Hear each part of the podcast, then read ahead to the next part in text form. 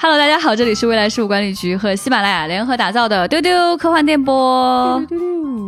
我们这一期呢，会继续跟大家聊《三体》为何在日本这么火爆这样一个话题。， 对，所以我是这期的主持人，未来事务管理局局长齐小婷，我的搭档是未来事务管理局的特工邓韵。那语速怎么那么快？你是不是刚喝了特别多的咖啡？对，所以这一期我们会继续跟大家分享说，日本读者到底都有哪些具体的反馈，就是他们都说了些什么，他们都在网上讨论些什么样的东西，对，以及如何用日语向大家安利《三体》。所以今天跟我们一起来分享的两位嘉宾，仍然是上一期的嘉宾，就是我们的日语教学担当小静大家好，我是小静。和我们的宅学研究者船长。对对对对，大家好，我是船长。其实非常期待的是，就是日本读者他到底是怎么反馈《三体》的，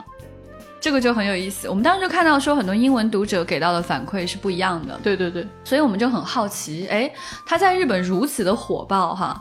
那些读者他到底看到了些什么样的东西？跟我们一样吗？跟我们不一样吗？嗯，啊，这些点到底是什么呢？所以，呃，我们未来局呢，就是准备了很多的问题去问采访嗯这些对译者啊、读者啊，然后去问出版社的编辑，然后船长和小静这边呢，就担任了很多的提问跟翻译的工作，所以可以请他们来分享一下。船长可以来先讲一讲，嗯，首先肯定是要说，就是人气担当了，就是大使。嗯对本来大使在国内就蛮受欢迎的，但是是的在日本没想到人气那么的高，可能跟他们本来坏坏的大叔的角色在日本在日系作品里就是人气很高。嗯啊，对，再加上大森老师翻译的很好，很很地道，所以就是其实并不意外吧。嗯然后呢，包括第二本出版的时候，会看到很多读者说：“哎，大师还是像上一部那样那么好看啊。” 对。然后包括大森望老师说：“我特别开心又能翻译大师的台词了。” 对，这个对对他来说应该已经成为一种乐趣了。嗯，对。但是上一部的时候，因为这个大使的搭档由汪淼现在换成了这个罗辑嘛，对，所以他们就是几位译者猜测说，这次大家应该会比较关注这个新的 CP。对，毫不意外。对因为 大大森老师的形容特别有意思， 他就是很有吐槽感的跟我们讲大使的人气。他说，反正就是大使跟他们他的 CP 们呗。啊， 对这么个意思，，对，对，嗯，大使确实是一个很能让你搭配谁，感觉那个 CP 都挺好玩儿的。我觉得这个逻辑感很强。对是这样，就是其实一开始我我是有一点点担心说就日本读者突然觉得，哎，怎么换主角了嗯嗯啊、对，但其实他们没有这么想，他们觉得这些都是大使为主线的故 事。 说的没错，这个其实是我们对《三体》进行了非常多的分析之后得对出的一个结论，就大使这个很有观察者的感觉，对对对，而且他一定程度上推动了剧情。是嗯所以这个人物他其实蛮贯穿《三体》的，哎，他这个理解是完全没错的，有意思。嗯，关于大使，小静有什么想说的？啊、大使，大使这个就是这么高的人气，确实没想到，日本人就非常非常喜欢他。然后《三体》的话，当时最早出的时候，其实大森望有一个担忧，就是觉得《三体》太硬核了，嗯不是那种现在的日本正在流行、正在畅销的科幻小说。嗯，就当时第一本出的时候，首印是一万册嘛，然后他就觉得，哎呀，一万册好像也有点太少了，毕竟是得过雨果奖的。然后后来不是五天加印到八万六千册嘛，嗯，他又在担心说加印这么多是不是卖不掉 啊？ 对，就这个到第二部的时候，一下子就十四万册，也可能就是侧面的就印证了，其实这种硬核的科幻在任何一个国家都会有一些呃科幻迷，甚至于说是破圈，就是被大众读者所喜爱的。对，我觉嗯得，我觉得也跟也跟它相对有一点稀有有关系，就是它是这个稀有的这个，它既稀有，然后它又做的特别的极致，特别的好，嗯所以你反而也会觉得，哎呀，很久都没看到这样的。其实咱们当时也是，就有的时候你会觉得，哎呀，就上次船长不是说那个日本人说这个什么宇宙战争这种老套的，对对对对，就上次那个嗯刘慈欣去日本的对时候，就是有读者当时就给反馈嘛，因为其实刘慈欣写的是比较经典类型的科幻，嗯，对，就是也是大森老师说的嘛。他说，本来那种本格的科幻，就像他举了几个例子，什么就是包括小松左京，嗯，像宇宙战争这种故事，觉得本来已经没有人在看了，结果大家看了《三体》以后，发现、哦，原来宇宙战争的故事也可以很有意思。对， 对，包括很多读者的反馈里，其实他们都是说这个小说的娱乐性和它的硬核的核心的概念其实是兼具的。嗯，对，是的嗯，那所以就是在他这个小说当中，还有什么内容是让大家都非常喜欢的呢？嗯，就是第二部采访的时候，我们因为质子在第二部就登场了。嗯我们都很很顺溜的以为大家会最感兴趣日子，因为毕竟是一个日系的一个嗯形象。但是我们其实忘了第二部的时候，质子并没有以人形来出现。啊，对对嗯对对，所以我们其实呃问的最多的，问每个人的这个差不多第一个问题就是，呃，你觉得日本读者会怎么看质子？结果他们反馈回来的就比较出乎意料了。就是大多数人对质子不是那么的感兴趣，反而是那种，呃，引引用了日本文化的一些梗，他们会更感兴趣。比如说，这个对《银鹰传》的引用，就是那句、啊，对啊，星辰大海这个 在中文世界也是爆款的一个一个话。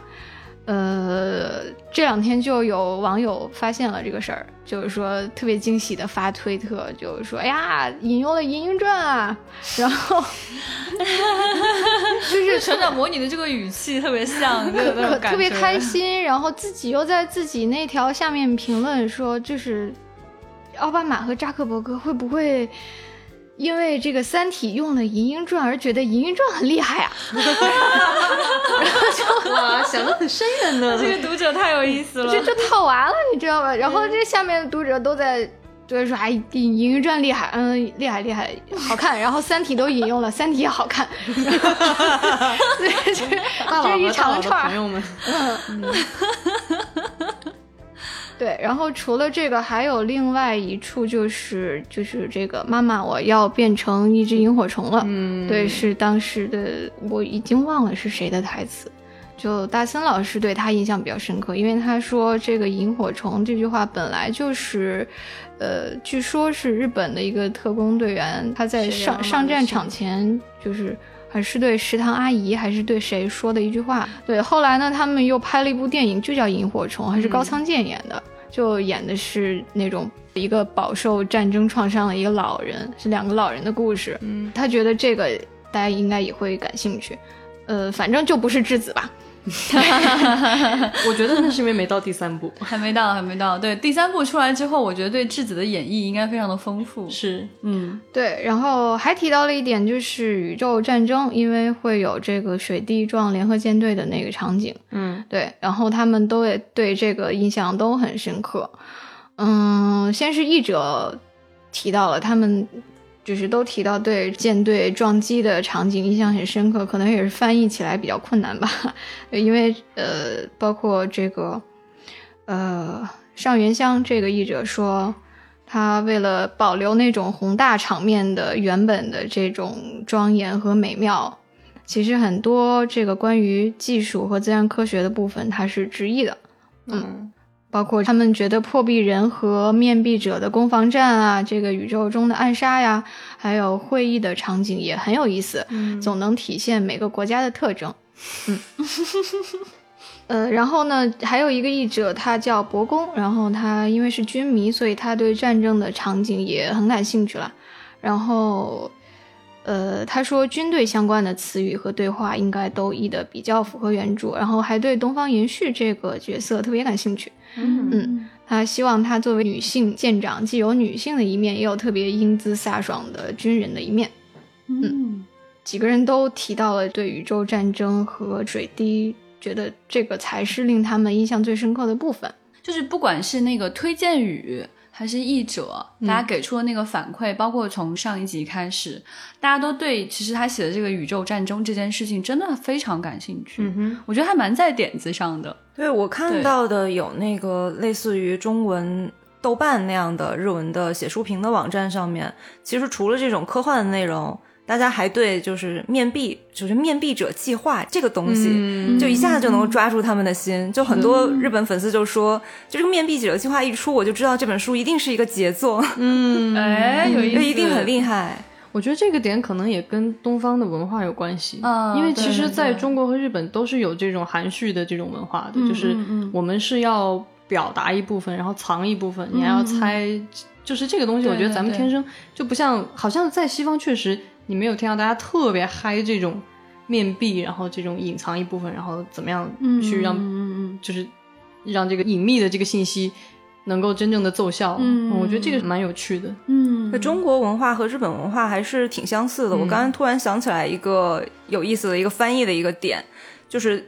三体一》的时候也也是这是从日本中文翻过来嘛，《三体二》的时候这这可以讲一下这三这四个译者，一个是丽媛，然后上元香，还有博公。上元香和丽媛都是呃在这个中日科幻圈活跃很久的人，是而且中文特别特别的好。嗯嗯，然后博公呢是一个华裔，就是他实际上是我不知道他国籍怎样，反正应该是个中国人。他以最开始在长春那边上大学的，哦，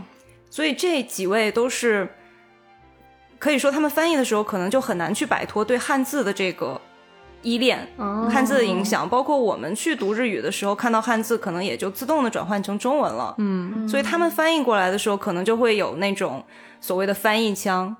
然后大森望去看的时候，他就会说，他会特别把这些呃用了汉字的这些词，然后翻就是重新修改成日本人更习惯去读的外来语。嗯，就外来语的话，很多是从法语啊、德语啊、英语啊这样的一些语言过来的，但是它可能在日文中是更被习惯于使用的一些语言。哦，我觉得可以举一个例子哈，就是那个科学边界，对，它是在中文里嗯是科学边界，但是在日文版里它翻译成的是科学 frontier。小静其实可以读、哦读一哦下，哎这个挺在有在意日语思里的 frontier 跟英文的 frontier 就是一样的。 Frontier， 哦，对哎，科学边界很科学很很方合界理，对很合理，很有感合觉理，对，而且其实蛮有意思，因为。嗯，刘慈欣其实是读着呃这个西方的俄罗斯的很多的科幻小说长大的，嗯，所以他的语言体系当中本来就有一些翻译腔。嗯，你你们其实没有意识到这一点吗？就是很有意思。我我也是有一次跟他的一个读者聊天的时候意识到这一点的。那个姑娘是一个英语老师，她就跟我说，她说我想问一下大刘的英语是不是特别好？我我说她自己说她的那个能力应该是说看英文的这个 paper 论文，然后看英文电影是没问题的，有时候会看英文的小说。但是听她说的话，感觉她说不太顺溜儿啊。我觉得她听的能力、听说的能力没有那么强，但是她应该看了大量的这个英文读物，嗯，然后那个女孩说：“我觉得她英语特别好，我有证据。”我说是什么呢？她说：“因为她说的，她写的所有外国人说的话都是翻译腔，那句话严格来说就是英语，嗯，很好玩。”然后我觉得，哎，好像很有道理的样子。就是你看，当她去写到某个外国人在说话的时候，那个语言立刻不是普通的中文了，嗯，就很像那种当年当年翻译过来的那种嗯英文小说翻过来那个感觉一样，所以其实你能看到就是刘慈欣身上那个痕迹。所以这个时候从把它翻译成日语，然后用的是从西方来的外来词，仿佛也是一种很有意思的文化借鉴。对，哎，好套娃啊，很有对，趣因。为对他们提到日语里面就是科幻，关于科幻科技的词汇本来就有很多是英文里面的舶来舶来词，嗯对在日文里面，对，科幻本来就是从西方的舶来品嘛，嗯哼对。然后我们其实也有很多科幻里面的词也是舶来品，对，所以这样文化嵌套在里面嗯就很有意思。但是这两种翻译就是在日语当中的某种文化体现，在跟在中文当中的某种文化体现，我感觉读者之间就是心心相印的东西很多。是的，这个是我觉得蛮有意思的地方，就是它跟日本读者给出的反馈，真的跟西方读者差异还是比较巨大的。嗯西方读者喜欢的人物也不一定完全是这些。是嗯的，我很少听到就是西方读者对大使这个人那么感兴趣，好像没怎么见到说对大使特别对感兴他趣们的。对几个那些女性角色好像也没有特别的特别喜欢哪个，嗯对吧他们喜欢 诚心，啊，有这个 人喜欢这个陈星，对 是个对对例外。但是你在日本会听到说，他们会用美少女去形容这里面的女性角色，哇，对，这就非常日系了，比如庄严啊、东方延续这种，你你在在中文圈里都没有什么感觉的这种女性角色，东方延续对吧？你觉得她只是一个普通的配角？真的很过场的角色，对一下就过去了，感觉。对，译者们好感兴趣啊，就觉得她是一很帅气的开女飞性船的舰大姐长姐。那被他这么一对说，我也突然觉得好帅气，我也突觉然得突然我不投，我挺喜欢他啊，好的，好的，好的。 嗯，但是你你知道，就是中文读者对庄严就没有那么友好，不会说她是美少女，对而尤其对是主要是那个大刘用三原色让她穿衣服这件事情，我们就觉得有点困难。但是可能在在那个日语当中，她又完美的变成美少女了，她本来应该就是个美少女。我觉得没错还是跟日本人，就是因为本来日本的科幻其实除了小说以外，他们更多的是比如说是动漫，嗯，它本来就有那种就是很视觉化的各种各样的对印象对和各种各样的序列摆在那个地方。是可能日本读者在看的时候更能够脑补那种画面和那种代入感，对他会更对觉得对哎，比如对说庄严是美少女里边儿哎这一款，然后哎东方延续是这个感觉，嗯，他那个人设一下子就很有很多的视觉化的对应，情节上、对语对气对上，对对对就是那种像庄严那种完美女性那一类的嗯那种美少女，应该在动漫当中的形象是非常丰富的。对包括船长刚刚讲到的，就是那个东方延续，就船长也提到说，他真的很像那个西德尼亚骑士的那种船长、嗯那种舰长对 captain，哇，嗯各种帅气那种感觉，嗯，有意思。我觉得庄严可能在日本的口碑都可能是两极的吧，嗯，因为、因为就是丽媛老师说，女性读者应该受不了庄严，就这种完美无缺的、无可挑剔的、温柔又贤淑，总是需要别人保护的女性，这都是她用的词啊。对她说女性读者应该受不了，但是最近我看到一个日本的读者画的，就是他看完二的同人图，他就画了庄严。就是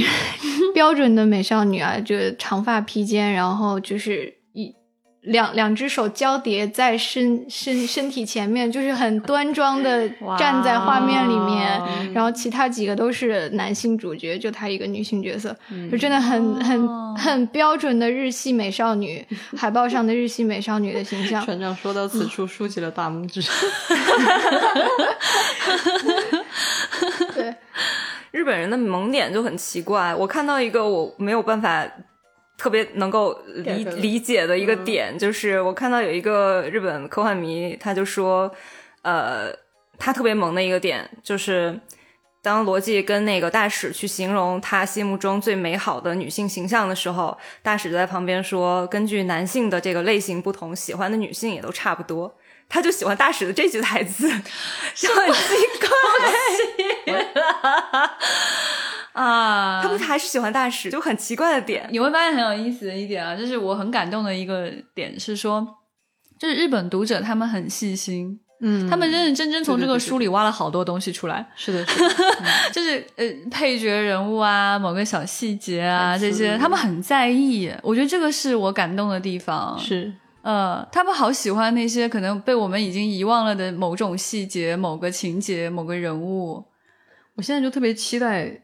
什么时候能在日本出大量的《三体》的，不管是周边、动 漫什么，好想看他们那些手办同人画，啊对我觉得对应该会蛮有意思同人的创。对我觉得他们的同人画应该会特别的有意思，就各、各式各样的。，嗯是嗯，对，哎不希望他们先入为主啊！不要不要再，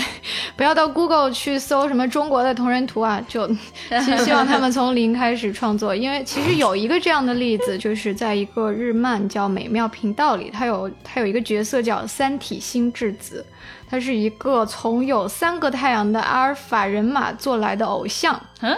他是一个男孩子，哎等会儿这个是他看了《三体》还是撞上了？就是撞了，撞梗了吧？我觉得挺明显的，应该是看过吧。啊，我还以为是撞梗了，撞梗也太牛了。嗯，嗯，？撞梗不能这么巧吧？就要三体星质子嘛，啊，那应这太巧了吧这 个这个没有证实过啊，只是我们猜测。然后这个读者，因为这就是一个他们还没有看过质子形象的时候脑补出来的一个、嗯一个一个角色。后来这些网友就去搜中文的这个同人图啊，就搜出来的都是一堆黑发和服娘。 就是这个形象其实已经被国内的同人创作高度的，就大家确认了。对已经有点固化了，所以我反而希望能看到一些这种是蓝头发小绿人儿的这种质子。啊，对我但是因为大辽在原著里写了，我记得他描述过数次质子的外这形，这黑是根发本就黑眼睛，对，但是这根本阻拦不了同人的创作。，是 就是我我作为读者，我脑补他什么样，这个就有点难说。但是我已经看到有那个中国人听说日文版发售了，然后就打着 tag 就去发同人你们剧图透吗，发同 人太图过分了，然后追着已经看完的人剧透。啊，好过分， 好过分，好生气，这个有点过分了。真的好惨啊！但是实话 说，他们作为全球最后一波，就算我们不剧透，好像嗯，很容易被虐到，对很容易被嗯虐到，对对对对。就之前不是有一段时间那个《复联》提前两天在中国上映 嘛，然后中国的影迷突然就很嗨，哎，终于到了我们跟向全世界剧透的时候了。对，然后他们就去推特上天天剧透别人。我觉得现在这种快感可能是，但我觉得《三体》的阅读快感真的很强烈。所以是说实话，话说回来，那些还没有看过《三体三》、还没有被《三体三》震撼过的人，是幸福的。真的是幸福的。他等下还会被震撼。让他们先沉浸在黑暗森林里，先对，让他们以回味为这回味个是吧终章吧，就让他们以为这个就是世界末日吧。 哎，你这个 你这个宣传语也挺好的， 你这个也不错。我我觉得说不定就是到了那个三看完了之后，刘慈欣大哥又变形象了，嗯，嗯，宇宙毁灭黑化者了对对，黑化了，暗黑刘慈刘大哥，黑暗刘大哥。黑暗刘大哥，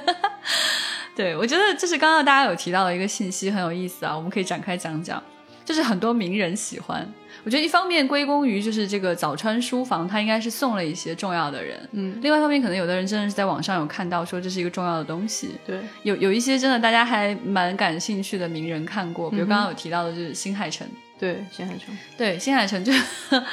我觉得，我觉得大刘知道新海诚喜欢看，应该会蛮开心的，就是心中暗爽吧，应该应该是暗爽好几层那种感觉。对，还有一个还有一个人就是小岛秀夫，三 D 粉 头，他三 D 这日本现在粉头，粉头快成新海诚了，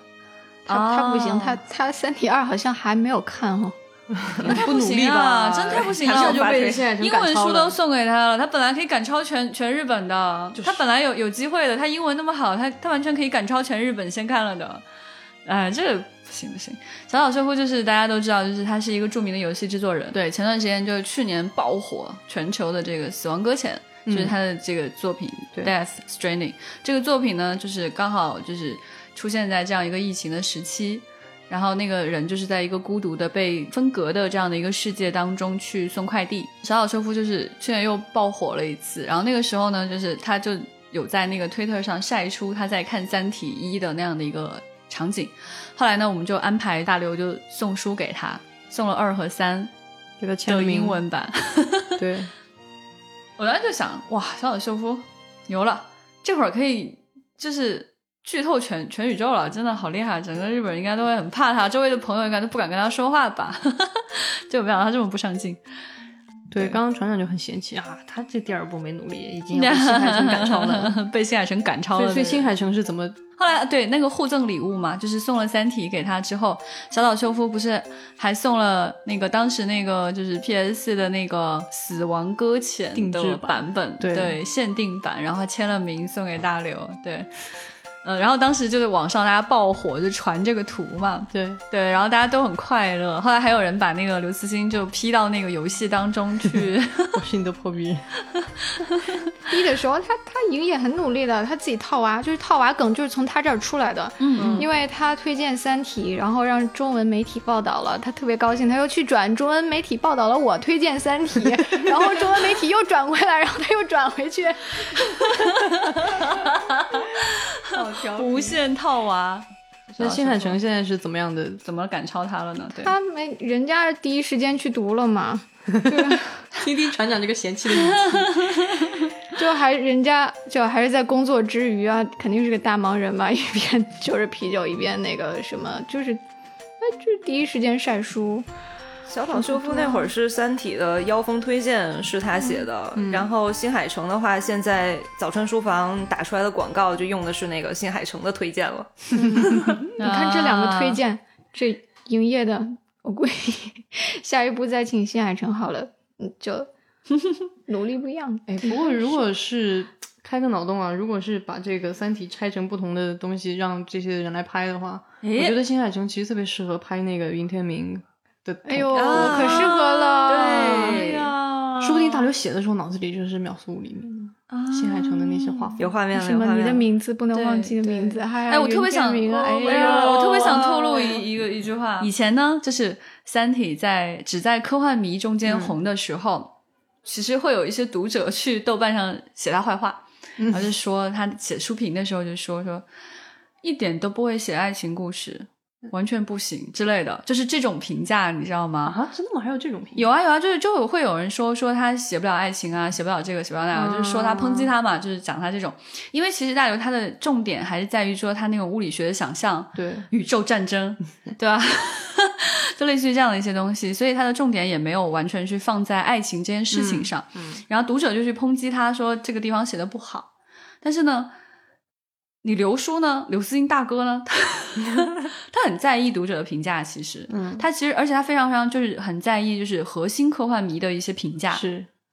他去豆瓣上都看了看过这些评论，而且这些评论不并不仅仅针对于《三体》，还讲哦过一些他其他作品当中爱情写的也不够好，就说明是他的核心读者都是看了，是看完了回来不高兴就说他啊，这就属于真爱，你知道吗？就是就又爱又恨就说他，嗯就是然后大刘就生气，然后他就私底下说，我要是写个校园爱情故事，比他们都厉害。这是在《三体 三》出版之 后，之后啊，哦然后我是我说我很震惊，你这没来头的什么校园爱情故事啊， 什么什么东西， 你要怎样？不知道为什么就，但是他就是其实只是较放上劲儿了。哎，就是放放狠话，他有没有写过对吧？哎，我后来我就有点期待，嗯，你这个校园爱情故事写出来得啥样啊？还有点想看，就是不是科幻小说的校园爱情故事， 就出自刘慈欣之手的 话，那个东西到底是什么呀？就是当时大家不是好多人也脑补说那个陈星跟云天明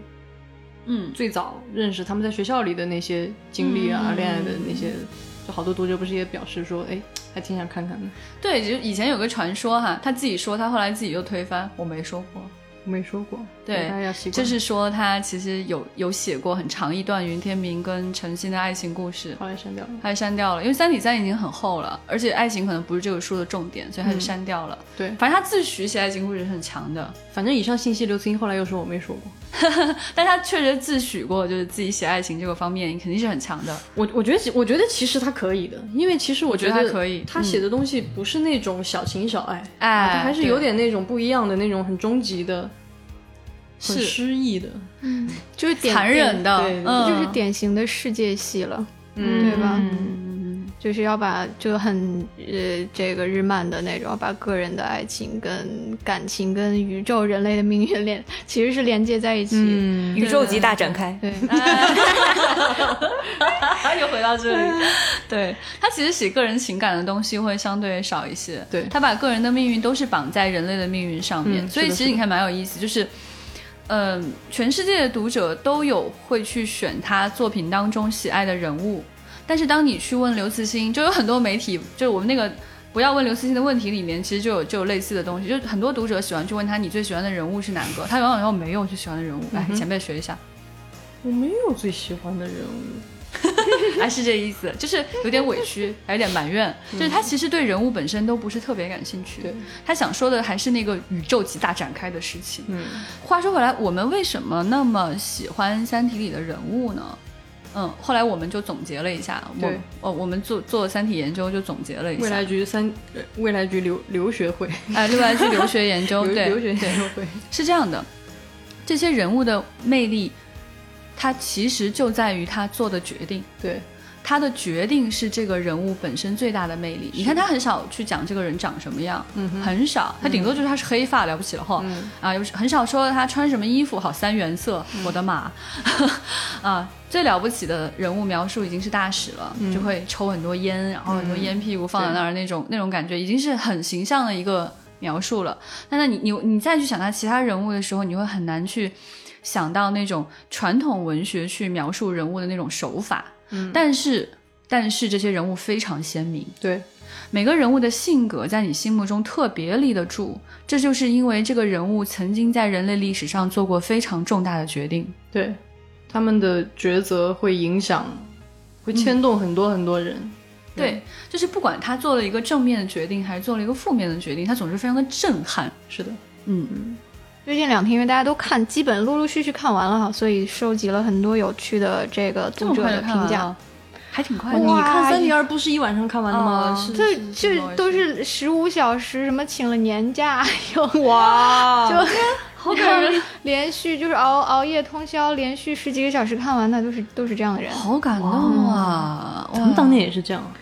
可说呢，是只是当时还是学生，不用请年假而已。嗯，然后就就哦，很、我不是， 哈哈哈，年轻人，我已 I'm 经上哎 sorry 班了，嗯，然后很开心，他们的解读和想法都特别的细腻哈。嗯嗯，有一个日本读者说，平时他觉得人类就没有办法团结携手，那么在这个书里，当黑暗迫近的时候，与他抗衡的不是政治，也不是科学，而竟然都是个人的谋略。他说，这种对人类的失望，真是让我非常的感同身受，也非常疲倦啊。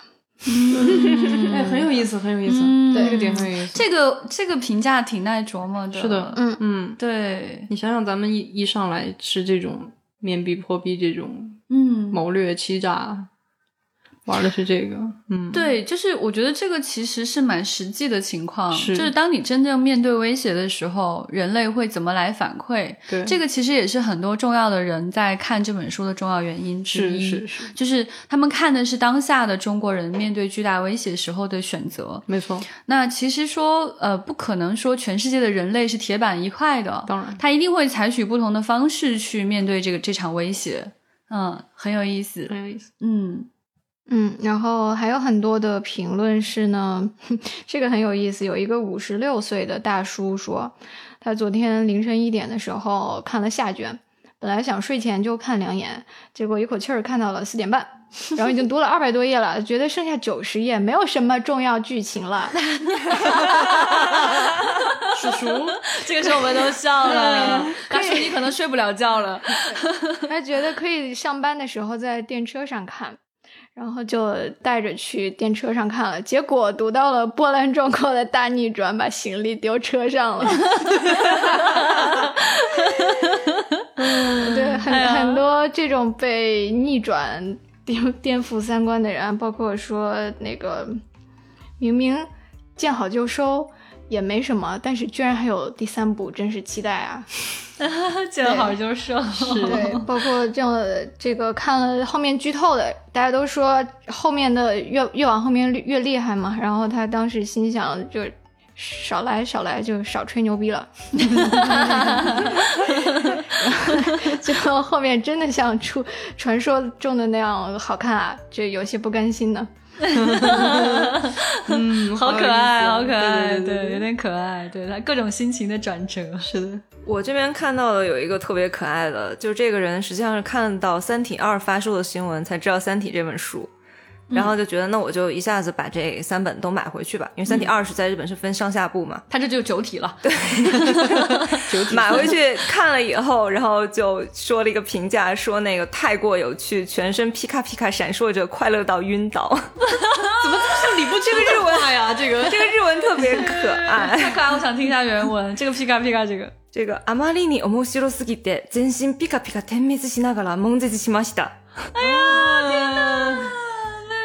而且是那种场景，就是很像那种卖那种幸日本那种卖那种幸福感小物的那种广告。嗯对特别可爱这个皮卡皮卡这个我要记住它，好有趣。嗯，还有那种说这个面壁人的谋略特别到位，觉得他作为少年漫画式的宇宙战争推理完成度特别高啊！读到这样规模的作战不由分说的就兴奋 起来了。